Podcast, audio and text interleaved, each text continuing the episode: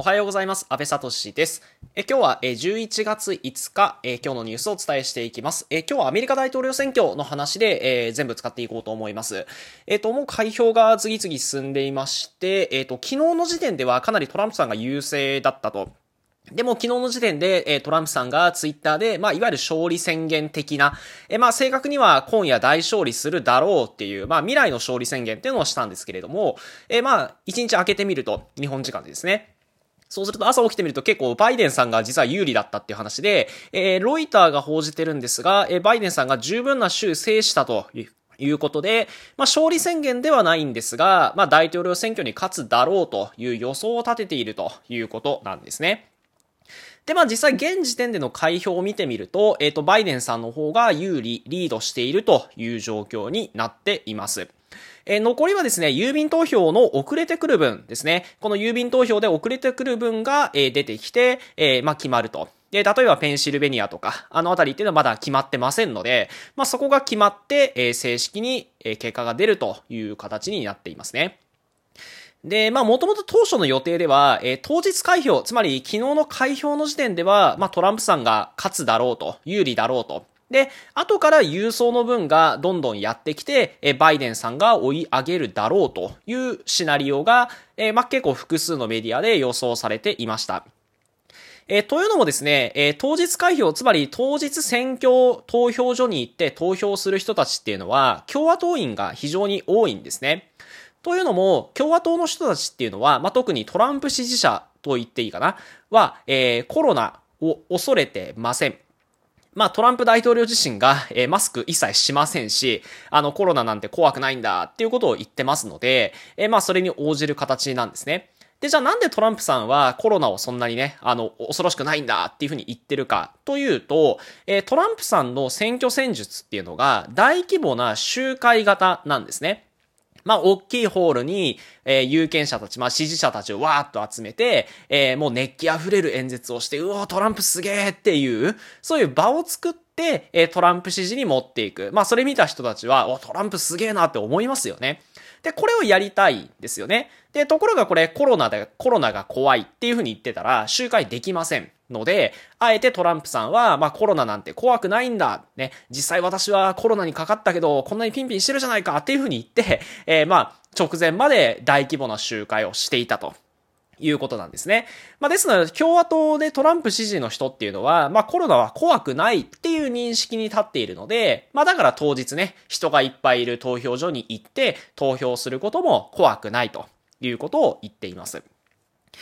はい。で、またですね、一方、民主党の方はですね、こちらはかなりコロナを恐れている。まあコロナって非常に怖いものなんだ。トランプがコロナに対して無策だった。だからこんなにも22万人も死者が出ているんだっていう話をするのが、まあ民主党であり、バイデンさんなんですね。で、なので、バイデンさんの方は、えコロナを恐れる人たちが結構支持していて、まあ実際バイデンさんの支持者たちを見てみると、みんなマスクしていますよね。だからコロナは怖いんだ。ね、だから当日投票所に行くんじゃなくて、え郵便投票で済ませましょうっていうことを、えー、バイデンさんを支持する人たちは言っているわけなんですね。で、実際にバイデンさんは集会ほとんど開きません。まあ、あんまり演説映えしないっていうのもありますので、えー、そんなに集会はしない人ではあるんですけどね。まあ、ネットだったりとか、えー、を中心に、えー、まあ、広告を打ち、えー、そして、えー、投票を郵便で済ませましょうっていうふうに言っていると。いうことなんですね。まあ、なので当初の予定では、当日の開票分はトランプさん有利で、後日郵送分でバイデンさんを追い上げるっていうシナリオだったんですけど、え実は蓋を開けてみると、バイデンさんの方が昨日の時点でリードしていると。これは予想外の展開です。じゃあなんでこの予想外の展開が起きたかというと、これ期日前投票がめちゃくちゃ多かったんですね。えー、なんと9300万人。え、アメリカの人口が3.5億人ですから、えー、まあ大体、まあそこからね、選挙権持ってない人を抜くと、まあ大体3分の1ぐらいが、えー、そこからもう期日前で済ませていると。で、当然期日前に済ませると、え郵便投票をした分というのも、まあ昨日の時点で間に合うわけなんですよね。開票が間に合うわけなんです。はい。まあもちろん中にはですね、えー、後日開票しますっていうところもあって、まあ全部開票できてるわけではないですけども、えまあ、この期日前投票がかなり多かったので、昨日のうちにもう開票ができた。郵便投票の分を開票ができた。なので、バイデンさんが、え有利に進めることができたっていうことだと思います。はい。で、じゃあ結局まあ最終的にどっち勝つんだって話なんですけど、まあ順当にいけばバイデンさんが勝つと思います。で、まあ、すでにえー、バイデンさんが有利している、有利だっていうことと、えー、残りの分は遅れてくる郵便投票分ですので、まあ基本的には民主党の投票、票が多いのかなと思って見ています。はい。まあ結果が出るのがいつかっていうところで、まあまだちょっと出なさそうだなっていうところはあるんですが、えー、まあ今後のちょっと懸念を、えー、3つちょっと話しておこうと思います。えまず一つ目はですね、トランプが負けを認めないっていうことですね。まあ多分認めないでしょうね。え実際昨日の時点でも裁判するっていうふうに言ってますので、えー、まあ投票に不正があったっていうふうに言って裁判に持ち込むでしょう。はい。で、まあ、この論点としてはいくつかあって、例えば、えー、郵便投票そのものが、えー、もうこれは不正だらけで、えー、違法なんだっていう主張。えー、それから郵便投票、えー、昨日の分はまあいいとして、後日やってくる分は、えー、これはもう期限切れだと。ダメでしょっていう、遅れてるでしょって言って、え、無効とするとか。え、あるいは、え、昨日の直接投票の時点で、まあ、投票所の集計に、え、もう不正があったんだ。ね、例えば、え、票を数える人がバイデンさんの、え、票を水増ししたみたいな。えいう風な主張をする。まあ、いろんな論点があって、えー、もうすでに裁判の準備がめちゃくちゃ万端らしいです。あの、弁護士の方もかなり雇っていて、もうすでに裁判するぞっていう姿勢があるので、まあ、多分これは裁判するでしょう。するでしょう。で、そうなると最高裁がですね、今、保守派が6人、えー、それから革新派、まあ、リベラルな人が3名、えー、という構成になっているので、えー、まあそこだけ見るとトランプさんが有利という状態なんですね。まあもちろんね、あのー、保守派だからといって必ずトランプさん支持するってわけではないんですが、まあ可能性としては、えー、トランプさんが、まあ有利な、えー、人数バランスにはなっているわけですね。まあ先日エイミー・バレットさんが、えー、この人はバリバリの保守派ですので、えー、この人が、えー、もう、えー、最高裁判事になりましたから、えー、まあかなりトランプさんに有利な人数構成になっています。まあそんな感じで多分もうすぐには決まらないんですよね。で、まあ、裁判がどうこうっていうのももちろんありますし、えー、国内で、まあ、かなり分断が進んでいて、えー、暴動に発展するんじゃないかっていう恐れもあるんですよね。で、実際まあこれトランプさん支持者に多いんですが、えっ、ー、と、武装集団が、えー、投票所付近で有権者を監視していたっていう話もあります。はい。まあ実際なんか手出しするわけではないんですが、まあ銃持って、えー、投票所付近にいると、まあかなり威圧的な行動をしているって報道もなされていました。まあそんな状況ですので、す、で、に街のお店ですね、えっ、ー、と、窓ガラスに板貼り付けたりとか、えー、もうなんかボードに備えてると、これ本当にアメリカなのかっていう 気がしてきますよね。だからどっかの、えー、南アメリカとか、アフリカの選挙かっていうぐらいね、ボードが起きてます。ボードが起きそうな、え雰囲気がしているということなんです。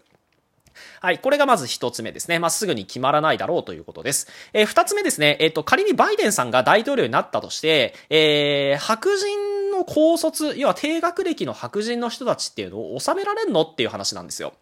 で、えー、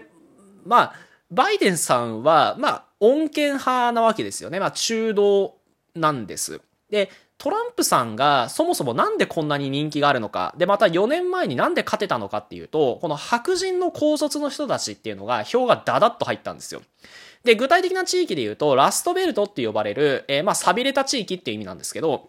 まあ、かつて自動車生産で栄えた地域があるんですが、えー、そこの人たちの票がドドッとトランプに入ったと。まあ、白人で、まあ、低学歴な人たち。で、この背景には、やはり怒りがあるわけですよね。あの、格差が拡大して自分たちの生活が全然良くならないね。移民だなんだっていう前に自分たちの生活を何とかしてくれ。アメリカンファーストだろう。アメリカ第一だろうっていう風に言って、トランプさんが4年前に勝った。そして今回も大接戦を繰り広げているわけなんです。で、仮にトランプさんが負けたとしても、その白人の高卒、高卒の白人の人たちっていうのは、アメリカにいるわけです。で、バイデンさんはその人たちを収めなきゃいけないわけで、それできんのかなっていうのは、正直ちょっと疑問があります。で、おそらく、えっ、ー、と、まあ、バイデンさんって結構綺麗なことを言うので、あの、例えば日本はね、重要な同盟国だとか、えグリーンニューディールだって、まあ、ちょっとまあ、トランプさんに比べると理想主義的なところがあるので、えー、まあ多分その白人の低学歴の人たちっていうのは、まあバイデンじゃ物足りないと。ね、自分たちの意見を代弁してくれないっていうふうに言うでしょうね。で、まあ場合によっては、この怒りを表明する手段として、まあテロや暴動が増す恐れがあるなと見ています。えー、3点目はですね、バイデンさんが公約実現できんの？って話ですね。まあこれはちょっとまあ後々の話になります。バイデンさんが大統領になったらって話なんですけど、えっ、ー、と結構綺麗なこと言ってるんですよ。例えば日本を重要な同盟国と言って、貿易摩擦の話はあんま出しませんし、えー、在日米軍の基地負担増、日本も金出せっていうことはあんまり言わないんですよ。まあでも多分当選してから言うんだろうなって思ってます。っていうのも、2年後にですね、上院選挙があります。で、3分の1がこの中から、え、改選されるんですけど、改選される地域がラストベルトなんですよ。ってことは、ラストベルトの票を取るには、日本には強く出ないとダメですよね。ね、例えば、えー、関税下げろと、アメリカの車もっと売れるようにしろって言わないと、ラストベルトの票取れませんよね。なので、うーん、まあ今言ってること本当に実現できるのかなっていうのはかなり疑問符がつきます。選挙で勝つためには、えー、この日本に対する態度っていうのは変えなきゃいけないわけですよね。で、また、えー、財政出動、えー、2兆ドル出します。すげえ額ですよね。日本円にすると210兆円なんですけど、これ出すぞって言ってるんですけど、本当に出せんのかなっていう、まあそこもちょっと気になっています。